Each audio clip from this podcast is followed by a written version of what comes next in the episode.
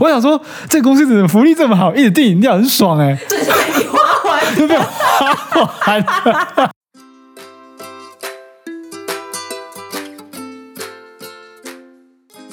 大家好，我是 Look，我是九 N，欢迎来到你想怎样的第十五集。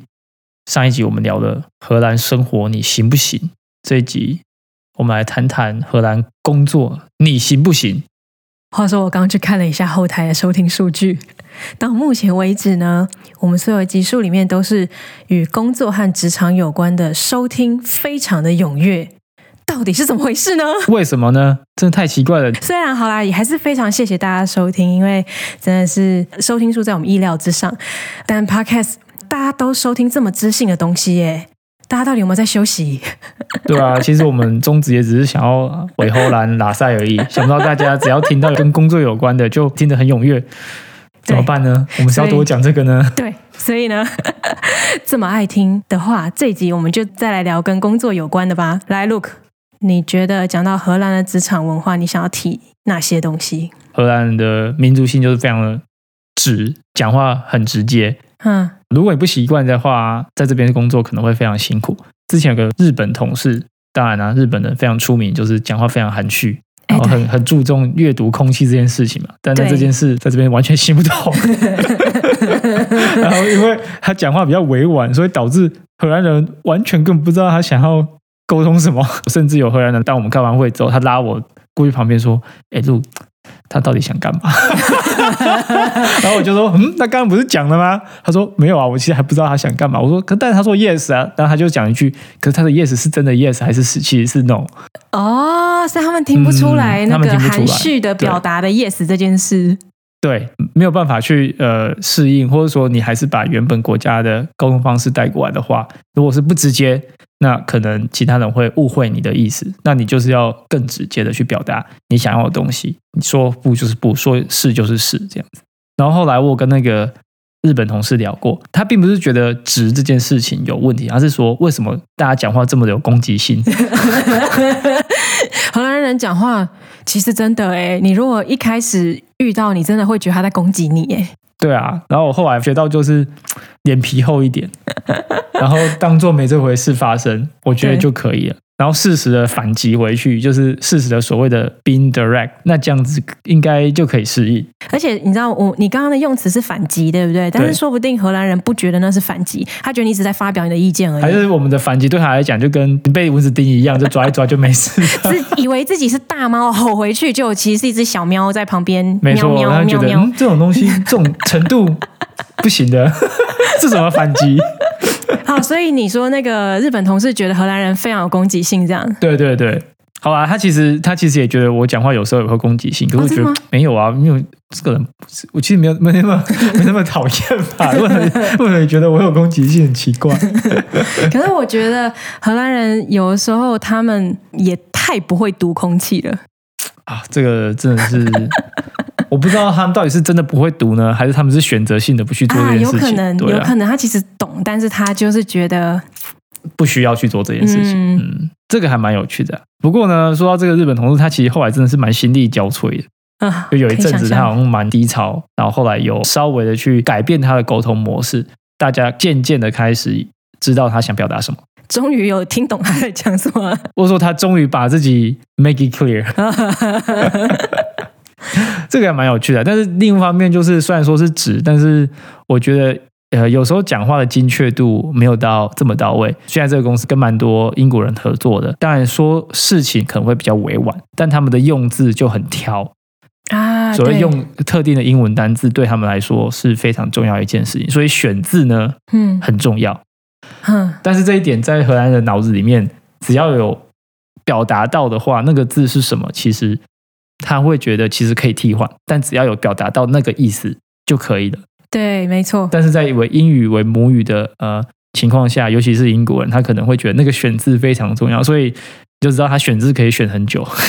那我还蛮好奇，英国人也会觉得荷兰人有直接或是有攻击性吗？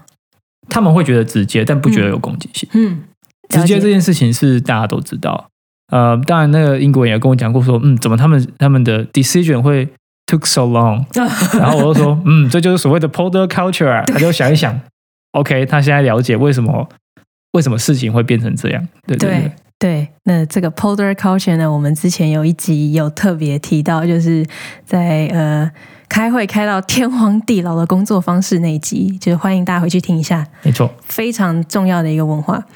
然后你刚刚提到英国人啊，我就有发现，就是英国人的迂回和荷兰人的直接，其实某些情况有蛮明显的对比。像是好，我们讲最大家最知道的例子好了，就是英国人如果如果说 interesting，你就知道你要岔赛了。哇哇，对他代表说，其实这个真的一点都不 interesting。但荷兰人如果说 interesting，而且他没有特别附加意见的话呢，嗯，就是哦，我觉得不错啊，哎，你高兴就好。对对，就是你高兴就好，这不关我的事。我其实不是很 care，我不是很 care，你你爽就好。他如果他如果真的 care，他会 interesting 结束之后有附加他的 comments 这样子。他应该会加更多的东西，他不会直接讲 interesting。对对对，他如果哦 interesting 只是只是一开头而已啦，对对对他后面有一大堆要讲的。对对对对对，但他如果真的 interesting 就结束，没有附加任何东西，他就会觉得说我不是很在意。对对对，我不是很在意 啊，你你爽就好。对，你爽就好。所以呢，跟荷兰人工作的时候呢，其实会发现用暗示的方式，基本上起不太到太大效果。对，我觉得都没有效果。真的吗？因为他们可能会觉得说，哦，你只是发表你的意见，但你其实对这个意见没有很呃 push。对，然后他们到最后就是你你迂回了一半，或是你暗示一大堆，他就直接说 What do you want to say？对对 对，直接说说结论啊，说结论生气。他说说干，我已经讲完了，你也不懂吗？他没有，他就是要听结论，这就是为什么他听不懂那个日本人讲的东西。对对对对对。因为你用暗示行不通，而且你跟他讲超多，然后你还给他起承转合，全部讲了一遍之后，他就想说，所以结论是什么？所以结论是什么？对，大家如果学托福作文的话，那个破题那个真的是就是真的要这样用。啊 很重要。而且后来不是有发现，其实题目就是答案。对，题目就是答案。所以你看完题目之后，首先看答案，对对对，看答案的第一句，哦，看完之后再回去读题目。对对对对，差不多就是这样。题目就是答案。这是哦，这是小小的那个呃托福小技巧然后我。觉得真的可以拉回到你刚刚讲的，就是他们到底是没有听懂暗示呢，还是其实他听懂了，但是因为他觉得你没有明讲，所以这件事不重要，我觉得是他们不想花脑力去想那一层意思。所以他会觉得你如果真的很在意，你就会明讲。对你如果用迂回的方式，就代表你不是很在意。你不是很在意，嗯，对，没错。所以这个就是在办公室的时候呢，如果有意见，就是要直球对决，投直球不要曲球，投曲球是没有用的，没有用他们无法 get it，或者他们就算会，他们也不想 get it，接接的技术不是很好，不是很好。对，然后另外一个呢，我自己有发现到是，其实我们上一集有提到个人主义，个人主义在职场上的体现，其实就是像刚刚你有提到，就是 Polder Culture 这件事情。当公司要做一个决策的时候，为了要达到集体共识。同时又兼顾你的个人意见跟个人主义的展现呢，达成共识的时间拉得非常非常非常的久，非常的长。非常久，但是呢，他们可能习惯这件事情，所以他们对于这个决策过程要拉很久是一件很 OK 的事情。哦，他们觉得可以啊，而且一开始他们对于这个时间，他们不期待这件事会很快达成共识。我觉得是他们可能原本文化就是这样，所以他们其实在，呃，尤其是人一多的时候，他们一开始就已经把预设的时间轴拉得很长。对。而且我从另外一个角度来讲，就是他们其实蛮接受私底下你去一个一个协商或者去磋商，嗯不就是所谓的蛇音啊？他们可以接受这件事情，所以你可以所谓的各个击破，就是在大个 meeting 之前呢，你跟每一个人单独的会谈，拿到一个你觉得可以的共识之后，嗯，这个共识呢，你再去塞一个大 meeting，让大家把这个共识一起讲出来，那真可以。所以最后那个只是 formality。呃，可以说有一点像半算是 formality，但你半算是你也要让大家在一个说一个公众场合表达所有人的意见，但是你已经协商过了。对，所以可能呃想法已经有先整合过了，当然呃实际拉到一个大 meeting，大家还是会进进行一个讨论。对对对，对可是我觉得那个讨论是已经有一个 predetermined 的呃 assumption 了说对，我们接下来的决定应该会是这样。那嗯之后的 detail 我们开始去 debate detail 该如何，去实行，或该如何做，或是剩下的之后的呃 work 怎么样去怎么样去 divide。对对对对对，但是那个 pre predetermined 的 assumption 是说，哦，我们已经会做这个决定了，对对对类似像这样的感觉，对，即便是最后要做决定，也会跟原本私底下谈的不会差太远。不会差太远。没错，没错，对，所以这个还蛮有趣。然后我有发现另外一个蛮有趣的是，大家不太喜欢在那个正式的 meeting 上不提供自己的意见，但很喜欢总结别人的总结歌。总结歌通常会被人家忽略，我觉得啦，对，因为别人就会听完之后觉得，哦，你并没有提出新的意见啊。对啊、你只是讲大家讲过的话，你总结，所以嘞，你想表达什么？然后，虽然这些人其实大家，我觉得大家会让他们在 meeting 里面看起来好像有很有影响力，可是其实我发现私底下在茶水间的时候会讲，哎，就说啊，那个谁谁谁今天又怎么样怎么样怎么样总结了。我嗯知道另外一派说法是，他总结了，但他去 paraphrase，他去稍微加入他的对观点去 twist。嗯，那这个点就是他们非常讨厌的，所以他们一他们知道很多人喜欢做这件事情，对因为个人主义嘛，他想要表达自己意见，那他会想说啊，我要把我的意见放在大家已经讨论过的事情上，那我就是先把你们东西拿来会诊 paraphrase 加上我的东西，啊，你爽不爽？这样可不可以？所以大家会觉得你开始想要总结，那表示你开始很想要去把自己的东西丢进去，你不想要就是摊开在阳光上面，大家一起讨论这样。这个就是大家感受到呃有意图性的 influence。没错，然后这个其实私底下大家会讲，我一开始也是觉得说，为什么大家都不大家都不说话，或者为什么就是因为我自己本身不喜欢这个行为嘛。嗯，可是我常常就会觉得说，在会议上为什么大家会让这个行为发生？我觉得可能就还是说，好，你现在在讲话，我尊重你的意见。可是我后来有发现，私底下大家会说，大家会说，大家其实都知道谁在做这件事情。对，所以我觉得这还蛮有趣的，就是个人主义在工作上的展现。嗯，我知道台湾的呃文化就是在公司上班，你很常加班，嗯印象中很多都是所谓的自愿加班呐、嗯呃，我记得以前我实习的时候，我也会自己加班，都加到大概八九点。嗯，想到说，实际在工作上可能就是另外一回事，因为没有人又想天天加班，你可能有小孩，你可能要回家，你有女朋友，你不可能每天都是九点九点下班吧？那真的太可怜了。对，在这边的话呢，台湾人更就是很奇妙，他一五点一到，准时就闪人，哦，对啊，尤其是有些人早上七八点就到了。嗯然后下午四五点就说：“哎、拜拜，我走了，我要回家休息了。有些有些年纪再大一点的，早上六点就开始上班啦。”哦，有这种有这种咖的，真的很强哎、有六点起来就坐在那边，对他们六点就开始上班，然后下午两点半就已经准备要走人啦。对啊，还跟你说哦，刚刚祝有美好的一天。很多靠背，不两点半而已，现在就走。对，然后约 meeting 超难约的这些人，老阿伯，老阿伯都六点半都在 坐在那边，不知道干嘛。老阿伯作息，拜托你可以 你可以合群一点吗？对啊，可是我觉得很奇妙，就是这些人虽然说他们很早走，嗯，然后只有做到所谓的法定小时数好了，嘿嘿嘿，但他们交出来的东西、承诺的东西都有啊。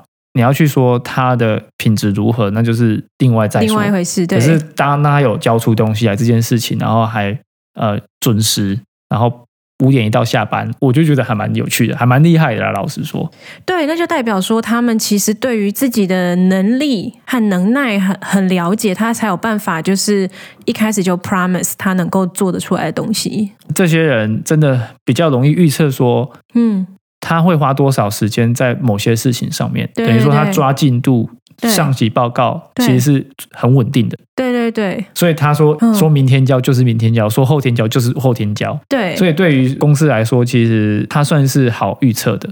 对从另外一个角度来说，如果公司要请一个人，当然是希望他物超所值，但是给你太大的压力，然后你一下就垮台了，不是吗？哦，对啊，没错，因为你如果 burn out 的话，对公司来说一点一点意义都没有。没什么意义嘛，而且要重新找人也很麻烦，所以倒不如你真的知道自己的能耐，然后去如实的禀告说你会花多少时间去把这件事情做完成，而不是你一开始用所谓的加班去把东西冲出来。对，没错，因为你可能一开始就把 expectation 拉高了，那就等于大家可能之后对你的期望就会拉到你原本一开始冲出来的那个呃程度。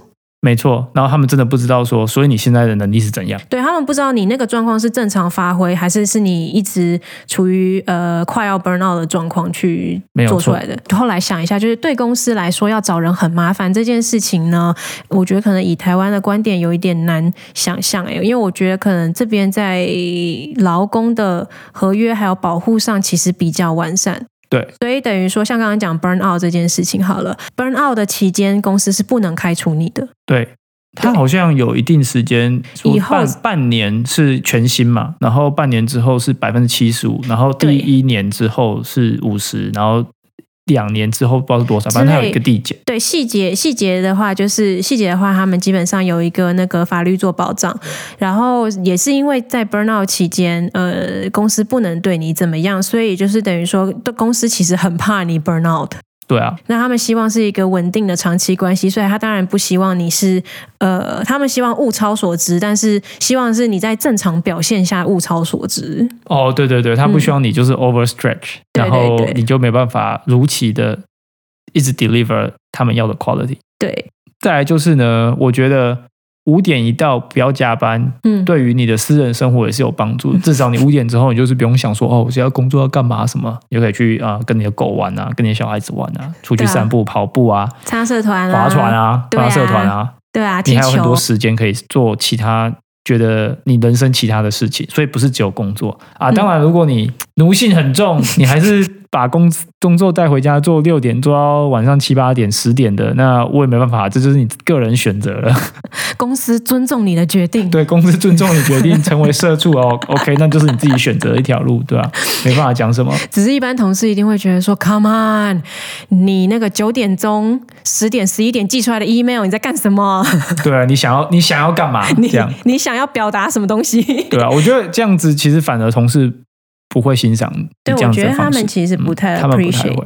其实我后来发现，在读书的时候，其实这件事情很常见，就是我们在做小组作业的时候，大部分的荷兰学生通常也算是蛮蛮准时进 project room，嗯，然后对，可能比如说大家约九点就是九点，那他们就已经在 project room 里面电脑打开，已经准备要开始做事情，但是一到下午四点半五点就要就说拜，我时间到了哦，那个事情没做完，明天再说哦。对。对，他就觉得我今天的预计就是这样，然后呢五点到了，我要去社团，我要去喝酒，我要去开趴，对，就是时间一到就是要做下一件事情。然后我们这些国际学生就继续在 project room 把事情做完。对，果然是呃尿性性很重，international student 都是 slave。呃，对，好，再来谈一下所谓的在这边职涯发展，或是发展到不同的职位好了。因为我觉得荷兰产业跟台湾比较不一样，是因为分工稍微比较细，比起台湾的产业来说。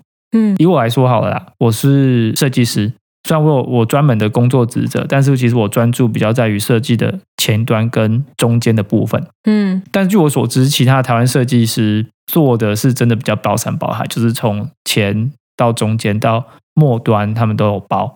对，其实没有什么不好，就是产业的那形态就是这样。因为这样，所以我自己本身渐渐对于前端或例如说 PM 或 PO 这一块，最近产生了蛮大的兴趣了。说不定我未来就会以这个方向去前进，可是我还不晓得，只是说我在这边的工作方式跟模式有办法让我分工稍微细，然后我看到不同的机会，这样。分工比较细，其实很多台湾人来荷兰找工作的时候，发现就是在职称上有很多在台湾没看过职称，对对对，也不是特别确定说这个职称有没有对应到一个非常特定的。工作流程，但其实是有的。那当然，我觉得市面上很多的职称，不同公司可能相同的职称，其实包的内容不太一样。至少以那个产业来说，有一个稍微相对应的流程。这样，觉得分工分比较细呢，像现在也是算是做产品开发的前期的分析。然后等到可能设计跟架构差不多以后呢，就交接给那个 developers 去做呃软体开发，这样，所以这样我就可以专注在分析，然后也不用太在意开发细节，因为那个有其他人会去处理，这个是很不一样的地方啦。那就像你刚刚讲，有好有坏嘛。那你自己本身觉得转职这件事情容易吗？在荷兰？我觉得在荷兰算转职蛮容易的，因为我自己转了很多次职位嘛，我工作有八年了，然后中间转了很多不同的职称，嗯哼，然后最后一次的转呢是同时转了两个东西，是转了产业，同时也转了专业。嗯所以等于两个东西都是从零开始累积。可是我觉得荷兰的市场普遍对转职这件事情算蛮开放的，对啊，不然他们怎么会容许我就是做这样子的调你莫名其妙，进去说你？想干嘛？你之前有做过供应链吗？没有。没有你有做过 IT 吗？没没有，你在那那你在那边干嘛？但是我很想转。好，那你可以拿出什么东西来呢？那这时候就当然就进入了那个所谓的推销自己的的阶段嘛，这样。那所以就是基本上你只要有足够的动机，你展现出足够的动机，然后也能够秀出 transferable skill 的时候，我觉得这个职场相对是对转职很开放。所以我自己本身做了蛮多次的转职，那所以我觉得对于自己的职涯发展规划上，没有那么喜欢专精的人，嗯，其实我觉得这个市场还蛮适合的。对，假设你想要从 IT 跳到供应链，再从供应链跳到 management 好了。像好，我最开始我在我在进入供应链之前都是做那个啊重机具啊，哦，对对对对。啊，就是 offshore 的那个离岸工程设备的协测试的流程嘛，那跟嗯现在做 IT 的分析是完全不同的类型的工作，对，负责的内容也不一样，专业也不一样，可是，在转职过程中一定有技术是可以转换过去的，对。对，那这个就是核心可以转换的技术，但是知识啊，或是一些你读得到的东西，专业是可以累积的。所以我觉得，对于呃很喜欢做很多事情的人，或尝试不同的职涯的人，其实一个市场如果对这件事很开放的话，算是蛮有机会的。对，这算是优点了。对，另外一点我想要提的就是比较休闲一点，就是跟同事的互动和私底下的呃嗯交往。我个人觉得，就是当地的荷兰人应该从小到大都有一群自己的朋友了。对，所以当你知道外国同事或外国同学进到他们的生活圈，其实很多时候因为这种文化不一样，所以你很难去马上打入他的社交圈，可以这样讲。如果是在国际公司，你比较容易跟其他国际同事 hang out，哈然，后因为你们都是所谓的哦，我们都是 expat，所以下班之后呢，还是会跟对方见面，嗯。还是会跟对方去喝酒，哼所以你也只有这群人，一群臭味相投的人在一起，反正就你会有明显的，就是有一桌可能就是荷兰人，有一桌就是 international。我刚进去念书就有感受到嘛，有一些对呃外籍学生比较开放的荷兰人，他们就是会跟着你一起吃午餐啊什么，他们甚至会主动邀嘛。可是要打入原本就已经一群一群的荷兰人的圈圈就比较困难一点。比较难，对对对，因为他们就是所谓的可能高中就已经在一起，或是大学，因为我们是念硕士，所以可能在大学念书的时候就已经在一起了。对那硕士班要打进去就真的比较困难。我觉得也是因为这样，所以工作以后呢，呃，同事在同事间跟私人的交往会分开，因为他们就觉得同事是公司认识的嗯，呃社交圈，然后以前的私人的就是以前的朋友的社交圈这样，所以其实同事不太会一起去吃饭，会下班一起去喝一杯啦。对对对，对，然后通常同事如果是一起吃饭，都会是那种很早之前就要先约好，是一个稍微正式一点的邀约这样。对，呃，上班的时候其实有另外一个社交方式，就是去找人家喝咖啡。嗯，这点我自己是蛮常经过某个人桌子说，哎，你有没有空啊？去喝杯咖啡。那其实这个就是一个所谓的，哎，我有事情要跟你讲，哦，有我有这样子哦。我有小东西跟你讲，你有没有时间喝杯咖啡？这样。那这样你应该要事先，你应该要就是在问说你要不要喝咖啡的同时，你要跟他说我有事跟你说吧，不然他真的就会理解成喝咖啡而已。对，所以我有时候会透露一下，说，哎，我想要聊一个东西啊，有没有去喝杯咖啡呃，喝咖啡这样啊，不然就是如果是真的只想喝咖啡，就走过去说，哎，要不要喝咖啡？对，因为那个就真的只是你想要顺道帮他倒咖啡而已。对，那你自己本身有所谓的喝咖啡的习惯吗？我看到比较常见就两种嘛，一个就是你像你刚刚讲经过，然后顺便、呃、问一下说你要不要喝咖啡。那当然，呃，顺便问一下要不要喝咖啡呢，里面也包含了你只是喝咖啡，还是说你真的有一对一的事情想跟他聊。那我觉得另外一个常见的就是你真的用 Outlook，然后你就嗯 send 一个小时左右的、或半个小时左右的 coffee chat，是一个正式的 email 邀约。那那个就是大家收到的时候就知道说啊，我们要一个一对一的，但也是一个 casual 的 meeting。虽然邀请这个东西看起来是正式的，对。对，但是他们就知道说啊，那我们就呃这个一个小时，那这一个小时的 coffee chat 呢，我们就可能约楼下见，然后我们就走去对面的咖啡厅买了咖啡，然后坐下来，然后就开始聊、想要 catch up、想要 update 的事情，这样子。对对对，对啊，我觉得这个还算是蛮重要的。我其实有个温馨小提醒啊如果你觉得那个人对你职场上是重要，而且是有关，而且甚至会帮助你的话，那你就可以跟他 schedule 一个固定的时间去喝咖啡。嗯，我通常就把这种 title 变得很轻松，对对对对对然后就哦，只是就是喝个咖啡啊。对我也是这样，我也是这样。靠背 我也是就写，哦我也是就写 catch up，然后 dash，然后九 n slash 那个人的名字这样子，哦，catch up with Luke，或，catch up with Joanne，或者是那个 coffee at 哪里哪里。对对对对对。好，如果把它呃 circle back 到我们之前刚刚讲的所谓的说汤搓汤圆的话，其实这就是一个非常好的时机去所谓的协商跟搓汤圆，所以边喝的时候边努就努力的搓吧。我很常用这一招，我真的非常常用，尤其是当一次大开会 meeting 下来，发现不行，我们再这样下去就真的要破裂了，而且没有任何决策的时候，赶快使用咖啡绝招。赶快赶快 Outlook send 那个 coffee chat。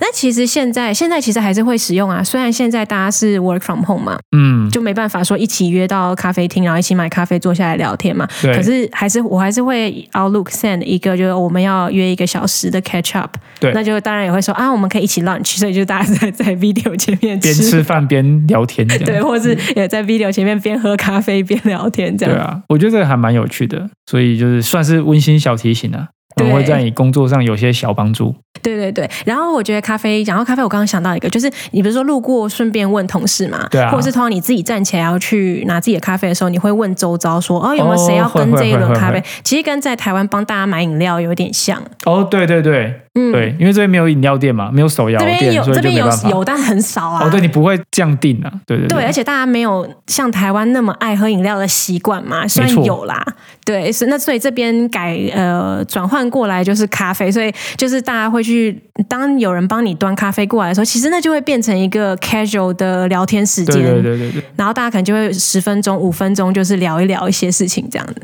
我、哦、干，我要讲题外话，超白痴的。有一次我在大学的时候去一个公司实习，嗯然后那时候对实习生嘛，我的主要工作就是在帮大家订饮料。啊，对对，然 后我就订订订订订，然后那个那那那个暑假因为很热，所以我就去就是一直订嘛，所以有人想要喝咖啡啊，喝什么，然后几乎每天都有订，大家就很开心，然后订一订订完之后哦，然后我的实习也结束了，我就回去读书嘛，然后读了一年之后回来，我去那个公司就就是跟大家打招呼，然后那边的呃员工就跟我说，Look 啊，你知道去年你那个实习的时候，我帮大家订饮料订的很勤哦。我说对啊，我订的很勤啊。